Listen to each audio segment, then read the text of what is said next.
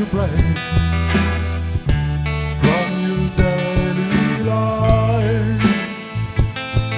Put away your mobile phone. Turn off your computer. Leave your house. Dive into life. Listen to the sound of nature. Notice the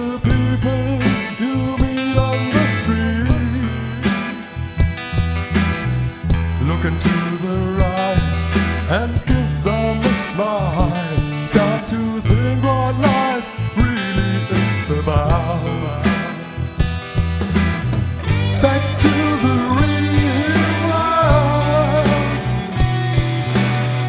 Back to the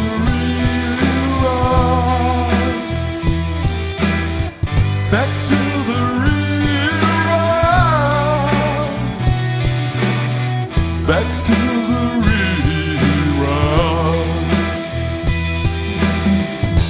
Take a break from your daily life. It's not important what you own, but what you can give. Start talking to your neighbor instead